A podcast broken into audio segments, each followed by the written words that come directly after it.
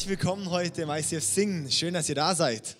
Ich kann heute mit meiner Frau hier auf der Bühne stehen und predigen. Das freut mich mega. Ist doch schön, oder?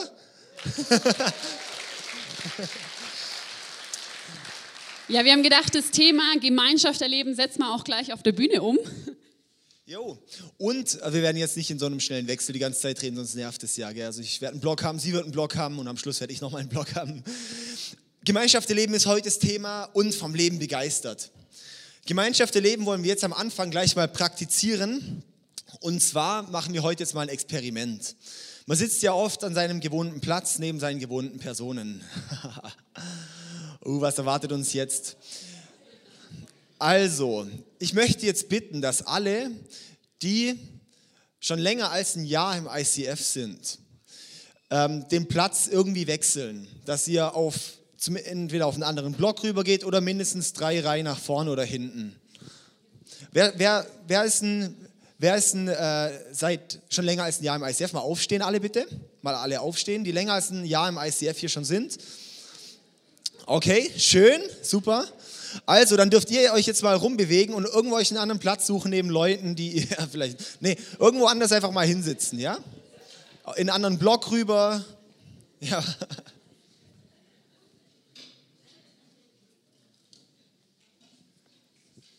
Super.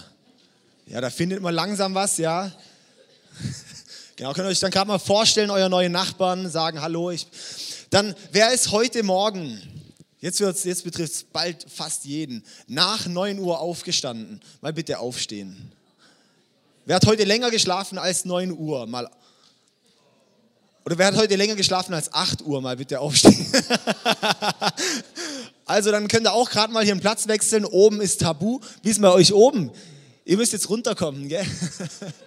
Nein, alles gut. Okay. Ja, schön. Könnt ihr ja, irgendwo mal einen anderen Platz suchen. Gerade erste Reihe ist immer schön. Die Plätze hier ziehen. Ab den zwei Plätzen geht es dann einigermaßen. Auf die Treppe kann man auch sitzen, weil da sieht man nicht viel. Ja. Genau, einfach mal schön, schön vorstellen. Ja, das Gemeinschaft erleben. Dass man mal neben jemand Ungewohnten vielleicht sitzt, neben ja, jemand, den man sonst nicht kennt, könnt euch kann man noch kurz vorstellen. Also Hallo sagen, wenn ihr euch nicht kennt. Und dann legt die Sarah richtig los. Mhm. Genau, wir sind eine Kirche, wo wir uns wünschen, dass, dass Menschen sich kennenlernen, auch Menschen untereinander, die sich bisher noch nicht gekannt haben, kennenlernen. Also vielleicht war das gerade ein erster Anstoß, mal neben jemand zu sitzen, neben dem man noch nie saß. Genau, bevor wir jetzt einsteigen in die Predigt oder beziehungsweise in meinen ersten Teil, möchte ich noch beten am Anfang. Ja, Vater, ich danke dir für diesen Tag und ich danke dir für diese kraftvolle, ja, für diesen kraftvollen Gottesdienst, dass wir heute eine Taufe erleben dürfen. Und ich danke dir, dass du mitten unter uns bist und ich bete, dass du kommst mit deinem Heiligen Geist, uns ja auch bereit machst für das, was du heute zu uns zu sagen hast. Und ich bete einfach, dass du spürbar bist. Amen. Genau, wir wollen heute als Grundlage einen Vers aus der Apostelgeschichte nehmen, der eigentlich ganz gut zu diesen eigentlich drei großen Themen, die wir heute ansprechen wollen, nämlich Gemeinschaft erleben, vom Leben begeistert und die Taufe. Wollen wir eine Bibelstelle nehmen, die eigentlich alle drei Punkte umfasst? Und zwar steht die in der Apostelgeschichte 2.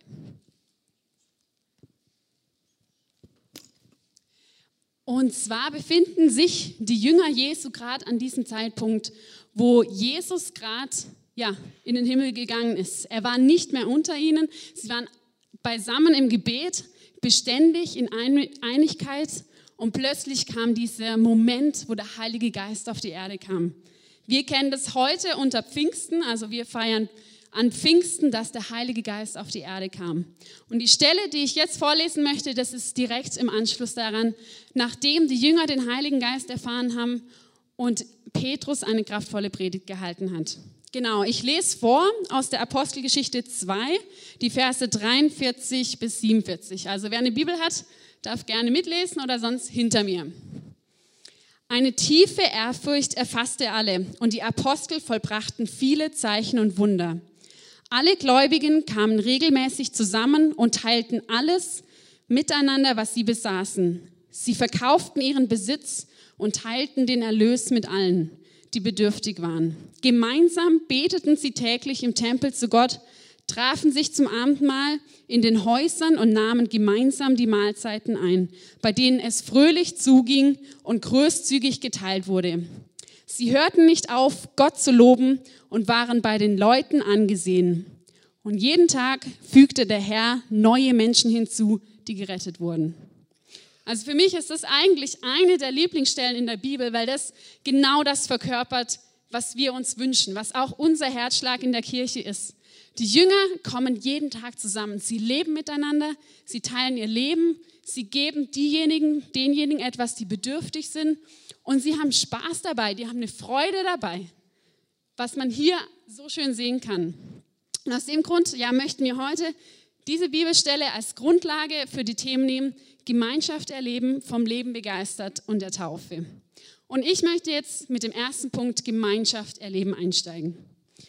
Ja, Gemeinschaft, das ist ein Wort, das nutzen wir eigentlich oft in unserem Sprachgebrauch. Was ist das? Gemeinschaft kommt von dem Wort gemeinsam, also etwas mit jemandem anderen zu machen.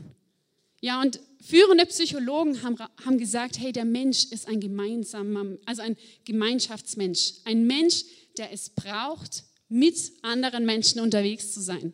Ein Mensch, der es braucht, sich als Team, als Familie oder als eine sonstige Gemeinschaft zusammenzufügen, um zu leben. Viele sagen, dass der Mensch in dieser Natur gar nicht überlebt hätte, hätten sie sich nicht zusammengefunden und gemeinsam auch ums Überleben gekämpft. Also der Mensch ist dazu geschaffen, in Gemeinschaft zu leben.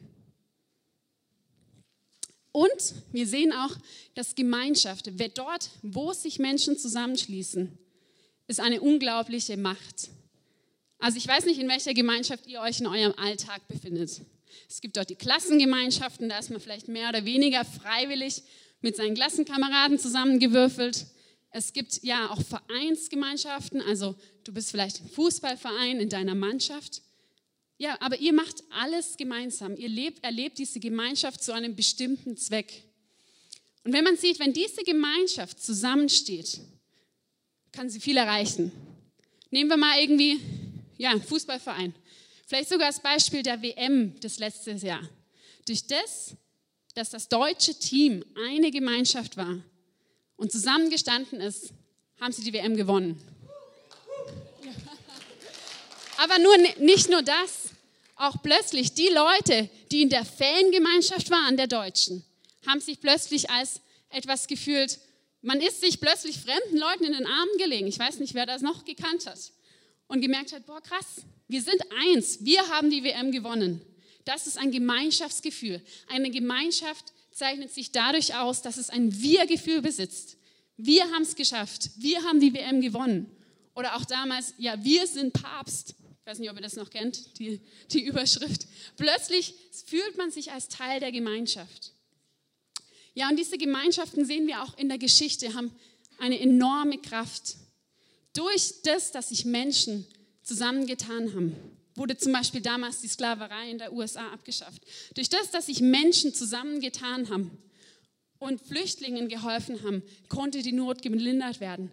Also da gibt es unglaubliche Beispiele in der Geschichte tagtäglich, wo die Gemeinschaft das verändern kann. Ja, und aus dem Grund sagen wir auch als ICF, hey, wir wollen hier den Wert Gemeinschaft erleben hochhalten. Für uns ist es enorm wichtig, Gemeinschaft, ein Wir-Gefühl. Das Gefühl, wir gehören zusammen. Und es hat auch eine enorme Macht dadurch. Genau.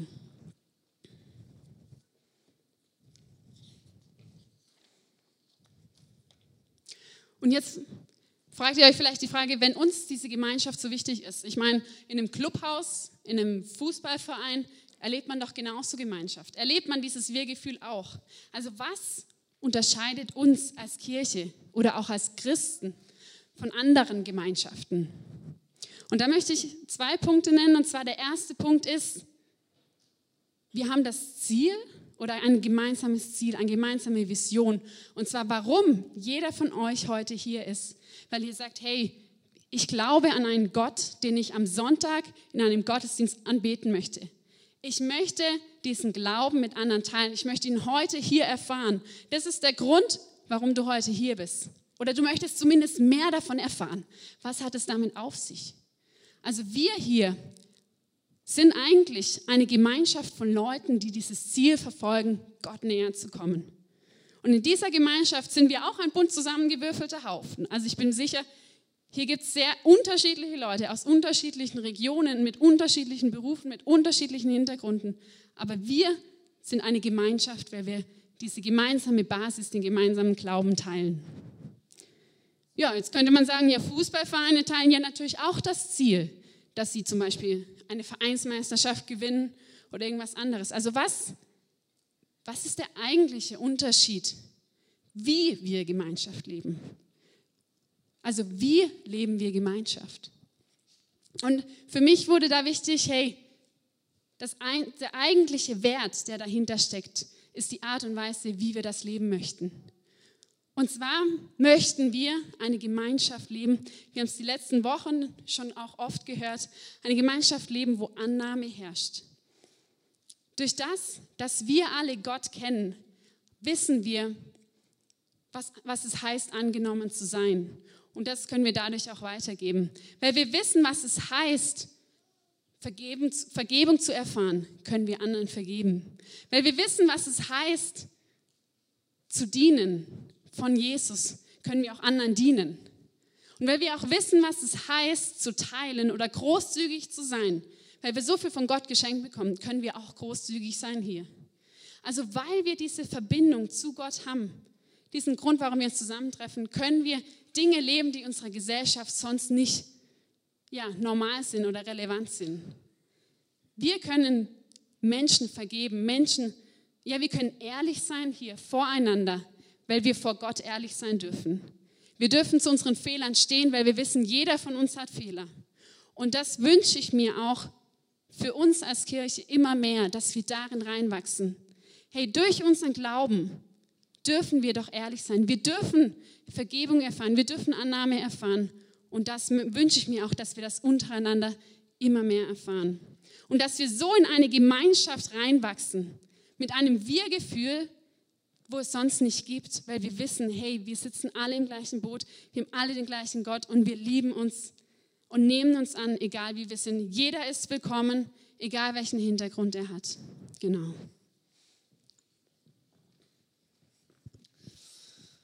Vielen Dank.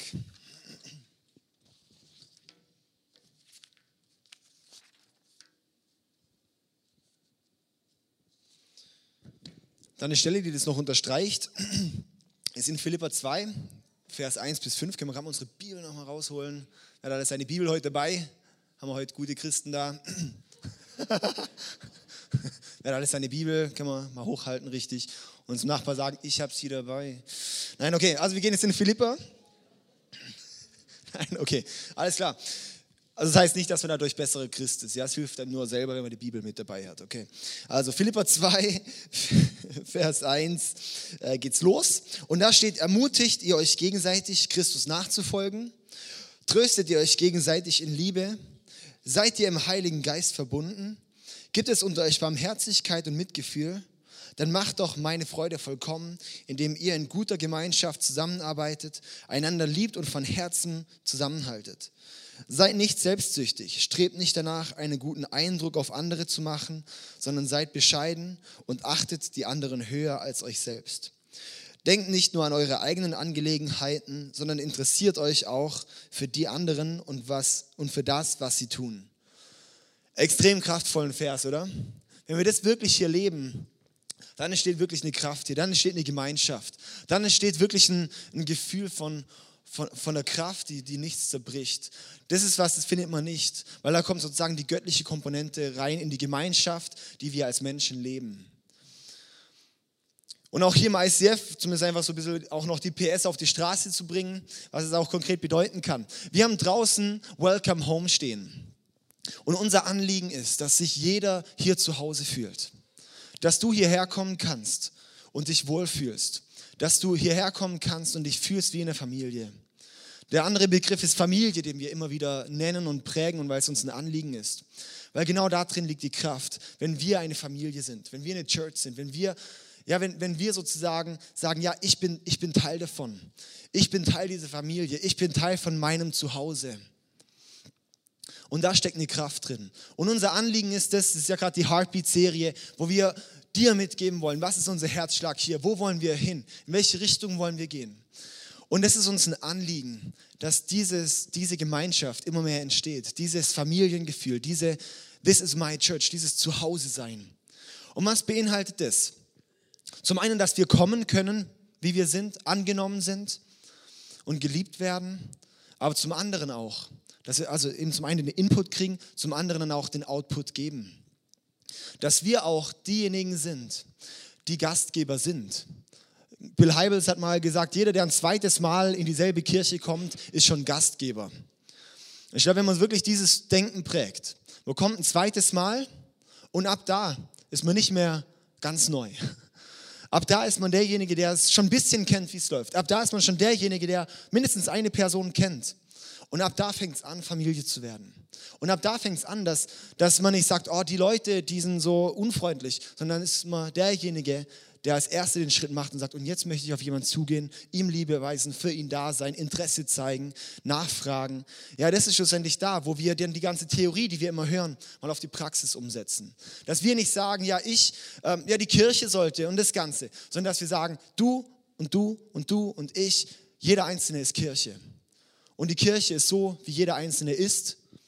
Und schlussendlich ist das dann das Kollektiv, ja, sozusagen, das ist dann die ganze Kirche. Also wenn jeder von uns anfängt, es zu leben, Gemeinschaft zu erleben, dann wird es auch hier eine Kultur, dann wird es ein Kennzeichen, dann wird es wirklich ein Wert, den wir hier hochhalten können. Ich möchte da ermutigen zu. Wir haben auch verschiedene Tools, tun wir auch jeden Sonntag immer. Wir haben verschiedene Sachen, wo wir auch ermutigen wollen, in die Gemeinschaft zu wachsen.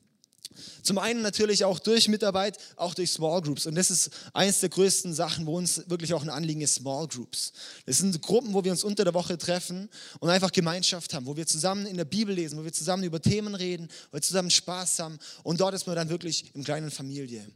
Da beschäftigen wir uns über Themen, die wirklich auch relevant sind. Hier sitzt man drin und kann einfach zuhören, konsumieren, rausgehen und nichts verändern. In einer Small Group, da geht man und ist dann dort Teil von einer Gruppe, Teil von, von einer kleinen Familie, von einer Zelle. Man kann sagen, so ein Körper besteht aus lauter Zellen und Small Groups sind die Zellen. Und wir möchten dich einfach auch ermutigen. Wir fangen im, im Februar, Mitte Februar, im neuen Schulhalbjahr, fangen wir wieder mit einer neuen Small Group Season an. Wir haben immer so äh, so Halbjahresdenken. Ähm, mit, den, mit den Small Groups und auch so im ICF immer so in Halb, Halbjahresschritten. Und da fängt sozusagen das neue Halbjahr an. Da starten neue Small Groups. Wir hatten gestern einen Leiterkurs mit 15 Leuten. Ich glaube, da ist wirklich Potenzial drin. Das ist wirklich, wo Gott was macht, wo Gott was bewirkt und wir können Teil von sein. Und das ist genial. Wir möchten dich einfach einladen, dass du einfach da auch schaust, hey, was gibt es für dich? Was ist für dich ein Interessenbereich? Wo möchtest du dich mal mit auseinandersetzen? Und dann ja, können wir so wirklich auch in diesem Gemeinschaft erleben wachsen. Aus Gemeinschaft erleben, aus dem kommt dann eigentlich der nächste Punkt. Wenn wir so überlegen, ähm, wir sind angenommen, wir sind geliebt, wir sind Teil von etwas. Und daraus entsteht eine Begeisterung. Daraus entsteht ein Wow, yes, ich freue mich. Ich freue mich an Gott, weil ich bin von Gott geliebt, habe Gemeinschaft mit Gott. Und ich freue mich an der Kirche, weil ich habe Gemeinschaft mit Leuten und bin angenommen. Daraus entsteht eine Begeisterung fürs Leben. Aus Gemeinschaft erleben entsteht Begeisterung äh, vom Leben begeistert, dieser Wert. Vom Leben begeistert ist ähm, unser letzten Wert, den wir jetzt eigentlich hier behandeln in der Serie. Das ist unsere, unser sechster Wert sozusagen.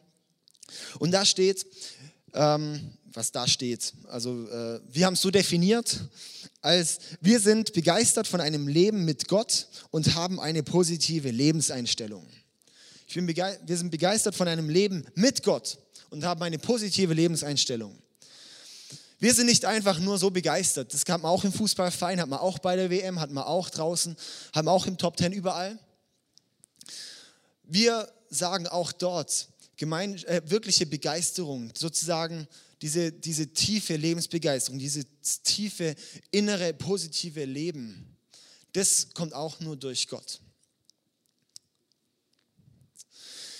Wenn wir gerade noch mal zurück in die Bibelstelle schauen, der, also es war die, die erste, erste Gemeinde, die es gab, die ersten Christen waren das überhaupt. In Apostelgeschichte, können wir noch mal reingehen, in Apostelgeschichte, Kapitel 2. lohnt sich, Apostelgeschichte kann ich echt empfehlen zu lesen, es lohnt sich richtig. Und dann Vers 47. Sie hörten nicht auf, Gott zu loben und waren bei den Leuten angesehen. Und jeden Tag fügte der Herr neue Menschen hinzu, die gerettet wurden. Ich finde es so kraftvoll. Immer wenn ich die, die Stellen so lese von Apostelgeschichte, da kriege ich immer Gänsehaut, weil ich denke, wow, wie Gott da gewirkt hat, ist unglaublich. Ja. Wenn Gott sowas heute hier macht, ja, er kann sowas heute noch machen. Und es gibt Orte auf der Welt, wo sowas passiert. Es gibt, es gibt Städte, es gibt auch, auch mittlerweile Dokumentationen, en masse von, von Städten, wo tatsächlich solche Erweckungen passiert sind.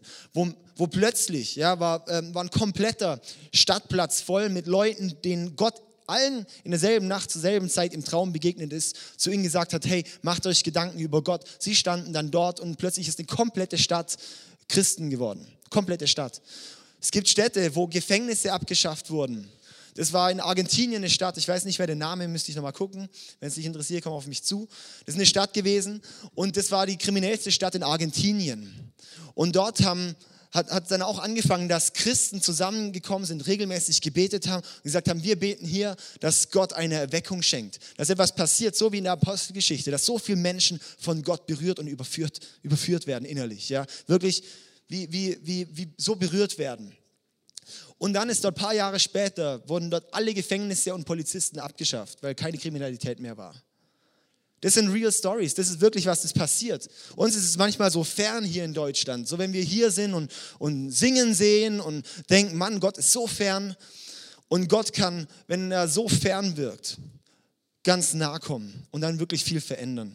Und oft passiert es, indem ein paar Christen da sind, wo Gott sieht, hey, die sind treu, die leben mit mir, die haben Anliegen für mich. Und dann bringt Gott durch sie, wirkt er und bringt sozusagen so einen großen Change. Bei den ersten Christen, diese Begeisterung hat sich dort auch gezeigt. Sie waren vom Leben begeistert. Sie waren unglaublich vom Leben begeistert. Sie haben den ganzen Tag Gott gelobt und so weiter, ja. Sie haben geteilt, sie haben sich gefreut, kamen jeden Tag zusammen. Die waren begeistert ohne Ende. Sie haben so vielen Leuten von Gott erzählt, dass auch so viele Leute dazu kamen. Die waren begeistert von Gott. Aber nicht, weil die Lebensumstände so toll waren. Nicht, weil sie so viel Geld hatten. Nicht, weil sie so viel Bildung hatten. Nicht, weil sie, ja, so, da kann man gerade weitermachen. Es war nicht aus dem Grund, dass sie so begeistert waren. Und das ist genau der Schlüssel, sehe ich in, in Vers 47. Sie hörten nicht auf, Gott zu loben. Und aus dem raus entsteht so viel. Gott zu loben, Gott hochzuhalten. Deshalb machen wir hier Worship auch. Da heben wir Gott hoch. Da loben wir Gott, beten wir Gott an, geben Gott die Ehre und sagen ihm, Gott, wir möchten dir alles hingeben. Gott zu loben ist ein Schlüssel für ein positives Leben. Gott zu loben ist ein Schlüssel dafür, dass wir eine Begeisterung fürs Leben bekommen. Klar, wenn alles gut ist, ja, dann ist ja easy. Ja, wenn alles, wenn alles super ist, wenn ich, wenn es läuft, wenn ich Geld habe, wenn alle Beziehungen bereinigt sind, wenn mit dem Job alles toll ist, ja, dann ist natürlich easy, Gott zu loben, ja. Weil dann vergisst man es ja auch oft, weil es einem dann so gut geht und man denkt, man macht es selber. Auf jeden Fall schwierig wird es dann oder herausfordernd, wenn es dann nicht so gut läuft. Wenn dann tatsächlich Probleme sind in Beziehungen, wenn die Ehe gerade am Zerbrechen ist wenn der Job auf der Kippe steht, wenn man finanziell so knapp bei Kasse ist, dass man nicht mehr weiß, ob man sich den Salat noch leisten kann. Wenn man nicht weiß, hey, wie geht es mit meiner Gesundheit weiter? Wenn man, wenn man eine Krankheit hat, Depressionen, was auch immer, da wird es dann wieder schwierig, Gott zu loben, oder? Da ist man doch dann herausgefordert. Und genau an dem Punkt, wo wir menschlich sagen, da kann ich nicht mehr begeistert vom Leben sein. Da kann ich keine positive Lebenseinstellung mehr haben. Da kommt Gott ins Spiel. Und da ist Gott derjenige, der uns befähigt, aus dieser Hoffnungslosigkeit Hoffnung zu machen. Dass er derjenige ist, wenn, bei uns, wenn wir denken, dass alles dunkel ist, dass er dann uns ein Licht bringt. Dass wenn wir perspektivlos sind, Gott uns eine Perspektive gibt. Das ist da, wo Gott kommt. Wenn wir Gott auch im Schlechten, auch wenn es uns schlecht geht, loben und hochhalten. Weil wenn wir Gott anbeten, wenn wir Gott hochhalten, ich stelle es mir immer so vor, ich habe früher viel Basketball gespielt und da dribbelt man ja und dann passt man den weg, den Ball, normalerweise, wenn man Teamspieler ist. und ich stelle mir das oft so vor mit Problemen auch. Wir haben da unsere Probleme und dribbeln die mit uns rum und wollen die oft gar nicht abgeben, weil wir denken, ich will die jetzt nicht aus der Hand geben, weil es ist so schwierig, weil ich, ich ja, wir haben es dann nicht im Griff. Und Gott steht da und sagt einfach, pass mir dieses Problem zu. Spiel mir den Ball zu. Und dann, wenn wir das tatsächlich machen, Gott den Ball abgeben, dann hat er ihn und Gott hat die Sache in, im Griff. Nur wir glauben das oft nicht. Wir haben Angst, das abzugeben. Ich weiß nicht, ob es dir vielleicht auch so geht, dass du selber auch Angst hast, manchmal Gott Sachen abzugeben. Dass du sagst, nee, ich halte da lieber selber dran fest. Ich hatte auch vor ein paar Wochen jetzt in die Situation, wo ich gedacht habe, ich werde verrückt. Und dann habe ich irgendwann, auch in meiner Gebetszeit, war dann so, hey David, halt nicht die ganze Zeit in dem Problem fest, jetzt gib es mir mal ab, du kannst gerade eh nichts dran ändern. Dann habe ich gesagt, okay Gott, ich möchte es dir jetzt abgeben. Und es war so schwer und es ist so schwer. Und plötzlich hat Gott an mir gearbeitet und da, wo ich das Problem hatte, hat Gott auch gearbeitet. Und plötzlich hat Gott so eine, so eine göttliche Lösung gebracht. Und es ist tatsächlich so, wie das bei Gott abläuft. Dass wir ihm unsere Sachen geben können, wenn wir Gott anbeten, dann schauen wir nicht aufs Problem, sondern schauen zu Gott und verlieren das Problem aus den Augen und das Problem wird kleiner. Weil Gott hat es im Griff, weil wir geben es Gott ab. Gott hat es im Griff. Und dann ist es so, dann sagen wir nicht mehr, ich habe ein Problem, sondern ich habe Potenzial. Ja, wenn wir den Ansatz haben, es ist nicht ein Problem, sondern es ist Potenzial, weil aus jedem Problem wächst man. Aus jeder Schwierigkeit wächst man schlussendlich raus. In Philippa 4, Vers 4 bis 7, das ist so eine geniale Stelle. Können wir gerade noch mal in die Bibel gehen. Philippa 4, das müssen wir sich echt anstreichen. Philippa Kapitel 4, ab Vers 4. Da steht, freut euch im Herrn. Ich betone es noch einmal, freut euch. Lasst alle sehen, dass ihr herzlich und freundlich seid. Denkt daran, dass der Herr bald kommt. Sorgt euch um nichts, sondern betet um alles. Sagt Gott, was ihr braucht und dankt ihm. In der anderen Übersetzung steht, bringt eure Anliegen mit Flehen und Danken zu Gott. Ihr werdet Gottes Frieden erfahren, der größer ist, als unser menschlicher Verstand es je begreifen kann. Sein Friede wird eure Herzen und Gedanken im Glauben an Jesus Christus bewahren. Ist nicht kraftvoll? Das ist genau da wo Gott sich einklingt, wo wir denken, nein, okay, ich habe da ein Problem, ich weiß nicht weiter. Und dann kommt Gott und bringt diese Hoffnung rein und sagt, gib's mir und ich kümmere mich drum. Und hier kommen wir wieder, binden wir den Sack zusammen. Und an dem Punkt können wir sagen, ja, durch Gott können wir begeistert vom Leben sein. Durch Gott können wir positive Einstellungen haben. Durch Gott können wir tatsächlich, wenn wir denken, es ist schwierig, trotzdem noch positiv denken weil wir wissen, dass Gott auf unserer Seite ist. Und wenn Gott auf unserer Seite ist, dann ist nichts unmöglich. Wenn Gott auf unserer Seite ist, dann ist nichts unmöglich. Nur wir glauben das oft nicht, weil wir selber einen Ball behalten und ihm den nicht abgeben wollen. Ich möchte an dem Punkt einfach auch dich ermutigen, dein Anliegen, das, was du vielleicht auch hast, Gott hinzugeben und zu sagen, ja, egal was ist, ich möchte positiv mit Gott rangehen. Ich möchte in der Hoffnung rangehen, dass Gott die Sache löst. Auch wenn ich mal durch die Welle durchtauchen muss, meinen Kopf unter Wasser stecken. Aber irgendwann kommt man dann auch wieder hoch. Und da hilft Gott einem. Das heißt nicht, dass es immer nur leicht ist. Aber in den Problemen ist Gott dann stark bei uns. Gerade ein Freund von mir, kleines Beispiel, der ist sehr, sehr krank. Also ähm, wirklich sehr. Ich will jetzt nicht alles ausmachen, was der hat. Das wäre zu lang. Und er hat so eine positive Lebenseinstellung. Und ich habe ihn mal gefragt, hey, sag mal, du hast so viele Probleme, dir geht so schlecht, ja, und du hast uns wirklich keinen Blick auf, auf, auf, auf Besserung.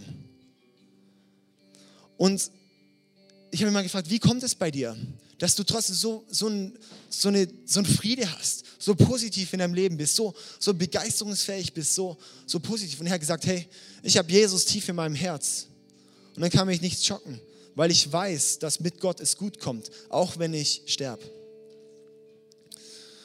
Und das finde ich mega berührend.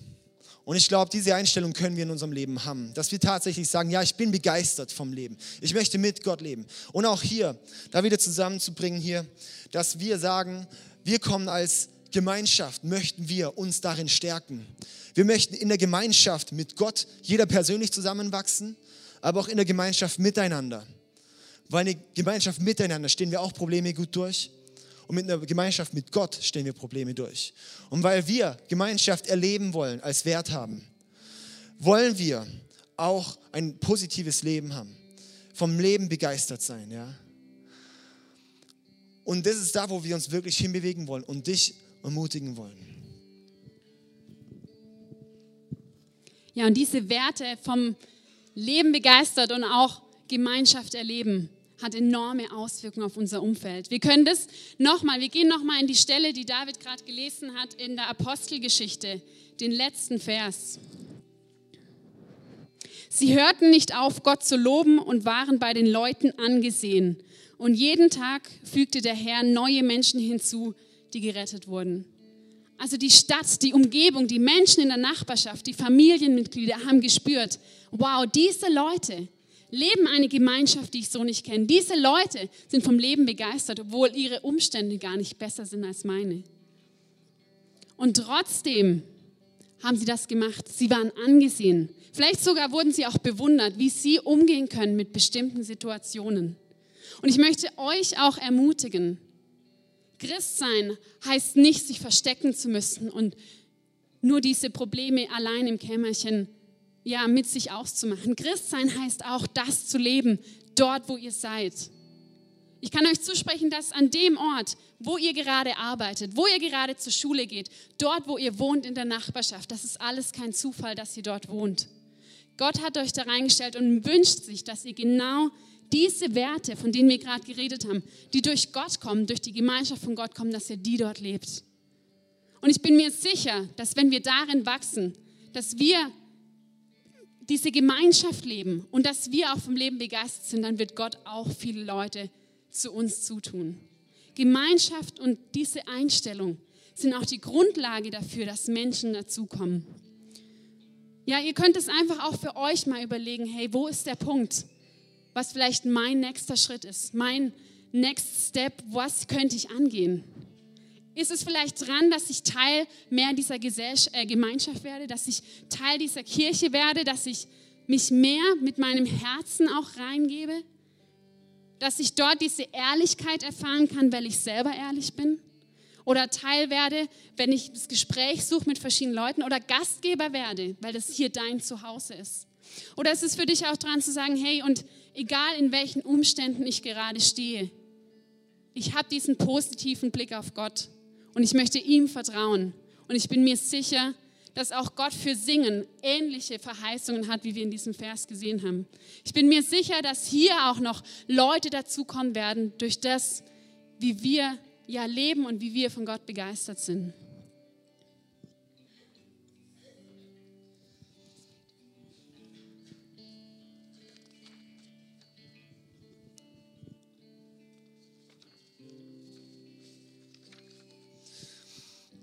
Heute haben wir ja so eigentlich drei große Themen.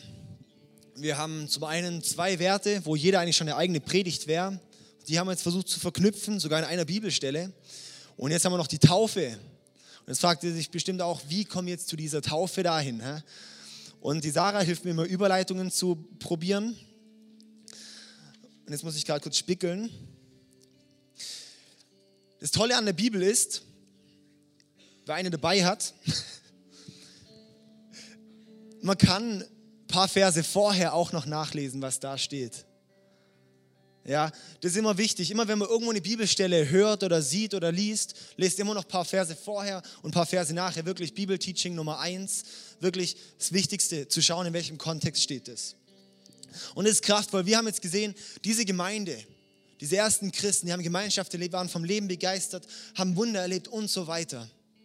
Und die Grundlage dafür war die Ausgießung des Heiligen Geistes und die Taufe.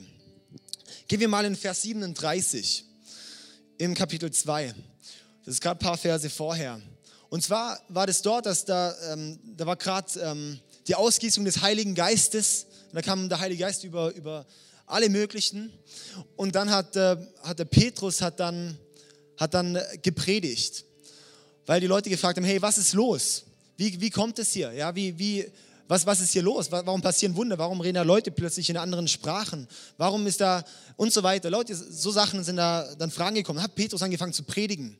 Und aufgrund der Predigt haben dann die Leute, Vers 37, gefragt oder gesagt, was sie von Petrus hörten, traf sie ins Herz. Wenn ihr wissen wollt, was ins Herz traf, lest mal Kapitel 2. Was sie von Petrus hörten, traf sie ins Herz. Und sie fragten ihn und die anderen Apostel, Brüder, was sollen wir tun? Und Petrus antwortete, kehrt euch ab von euren Sünden, wendet euch Gott zu, lasst euch alle taufen im Namen von Jesus Christus zur Vergebung eurer Sünden. Dann werdet ihr die Gabe des Heiligen Geistes empfangen. Diese Zusage gilt euch und euren Kindern und auch denen, die fern von Gott sind. Allen, die vom Herrn, unserem Gott, berufen wurden. Und Petrus predigte noch lange weiter, war das noch drauf? Ja. Und Petrus predigte noch lange weiter und forderte seine Zuhörer immer wieder auf, rettet euch vor dieser Generation, die auf einem verkehrten Weg ist. Diejenigen, die glaubten, was Petrus gesagt hatte, wurden getauft und gehörten von da an zur Gemeinde, insgesamt etwa 3000 Menschen an einem Tag. Jawohl, das ist die Taufe. Und ich möchte hier einfach noch kurz, kurz die Taufe erklären. Die Taufe ist nicht nur ein Ritual. Die Taufe ist nicht nur ein, naja, mache ich halt mal. Ja, das sieht schön aus, ja, es ist emotional, wenn da noch die Band im Hintergrund spielt, wenn man gerade uns zum Wasser rauskommt. Das ist, das ist nicht Taufe, das ist nicht, was die Taufe bedeutet. Die Taufe ist eines der kraftvollsten Entscheidungen im Leben. Zum einen geben wir klar unser Leben Jesus. Dadurch sind wir mit Gott wieder vereint. Dadurch können unsere Sünden vergeben werden, indem wir Jesus unser Leben geben und ihn um Vergebung unserer Sünden bitten. Ja, dafür gibt es das Kreuz, dass Jesus kam und unsere Schulden, die wir in unserem Leben haben, auf sich nahm. Die Taufe ist es, sichtbar zu machen. Die Taufe ist der Akt, wo wir es tatsächlich dann bekennen. Reden und im Herz denken und glauben, ja klar, das, das, das können ähm, wir, auch wenn wir es nicht wirklich tun. Man kann sagen, man hat es getan, aber hat es nicht getan. Eine Taufe ist wirklich die tatsächliche Bestätigung davon. Und Taufe, die hat so zwei, zwei Komponenten, zweidimensional so ein bisschen. Und zwar zum einen die sichtbar menschliche Komponente, also das heißt, dass wir ähm, einfach dann raus ins Wasser reingehen und rauskommen, aber zum anderen auch wirklich die unsichtbare göttliche Komponente das Sichtbare, Menschliche ist einfach das Bekenntnis vor der, vor der Welt, vor den Menschen. Ja, ich bin Christ. Ja, ich lebe mit Gott. Das Unsichtbare dahinter ist, zum einen, ich tauche unter, und hier steht auch in dieser Stelle, ja, in, dann ähm, und so weiter.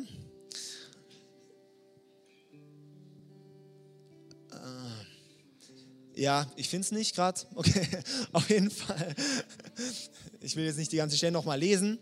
Das Untertauchen im Namen, sozusagen, in, wie, wie Jesus gestorben ist, unterzutauchen und dann hochzukommen und frei gewaschen zu sein, rein gewaschen zu sein von den Sünden.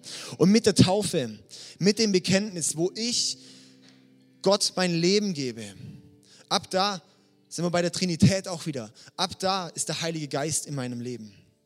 Ab da ist der Heilige Geist in deinem Leben.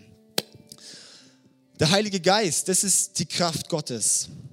Der Heilige Geist ist die Kraft, die dir, ja, wo, wo Jesus auch sagt, ich schenke euch meinen, meinen Beistand, den Heiligen Geist, dass ihr dieselben Dinge tut, die ich getan habe. Der euch tröstet, der für euch da ist auch. Und der Heilige Geist, der, der kommt da sozusagen in in uns, wenn wir unser Leben Jesus geben und mit der Taufe drücken wir das aus. Mit der Taufe zeigen wir das, mit der Taufe ist dieser Akt sozusagen vollkommen. Gehen wir noch, eine Stelle haben wir noch und dann sind wir schon fertig. In Römer 6, Römer 6, Vers 3 bis 4. Römer Kapitel 6, Vers 3 bis 4. Vers 3 bis 4. Oder wisst ihr nicht, dass wir mit Christus Jesus gestorben sind, als wir auf seinen Namen getauft wurden? Denn durch die Taufe sind wir mit Christus gestorben und begraben. Und genauso wie Christus durch die herrliche Macht des Vaters von den Toten auferstanden ist, so können auch wir jetzt ein neues Leben führen. Wir tauchen ein und kommen hoch. Als neuer Mensch, als, der, als, als neues Wesen mit Gott vereint. Wir möchten dich heute auch, wir haben heute einige Tauf, Taufanmeldungen auch, aber wir möchten dich auch ermutigen, wenn du nicht getauft bist, aber dein Leben schon Jesus gegeben hast, dann warte keinen anderen Tag mehr. Dann warte keinen anderen Tag, dieses Bekenntnis tatsächlich zu tun. Ich möchte dich einfach auch fragen, was hält dich ab davon, dich taufen zu lassen? Was hält dich ab davon? Gott zu zeigen, ja, Gott, ich möchte dir nachfolgen, der, Mensch, der, der sichtbaren und unsichtbaren Welt zu zeigen, dass du jetzt zu Jesus gehörst. Es ist nicht, dass man irgendwann warten muss auf die Taufe, bis man so heilig und toll ist und alles, sondern hey, das fängt, das ist der Neubeginn von einem Leben. Da, fängt, da, da dockt Jesus bei uns an, da, da gibt Gott uns den Heiligen Geist. Wir möchten jetzt eine Zeit lassen, wo wir einfach ähm, einfach darüber reflektieren können, über das gehört. Es war extrem viel Inhalt. Tut, tut uns leid. Nee, es tut uns nicht leid, es war extrem gut. Ja, wenn man, ja,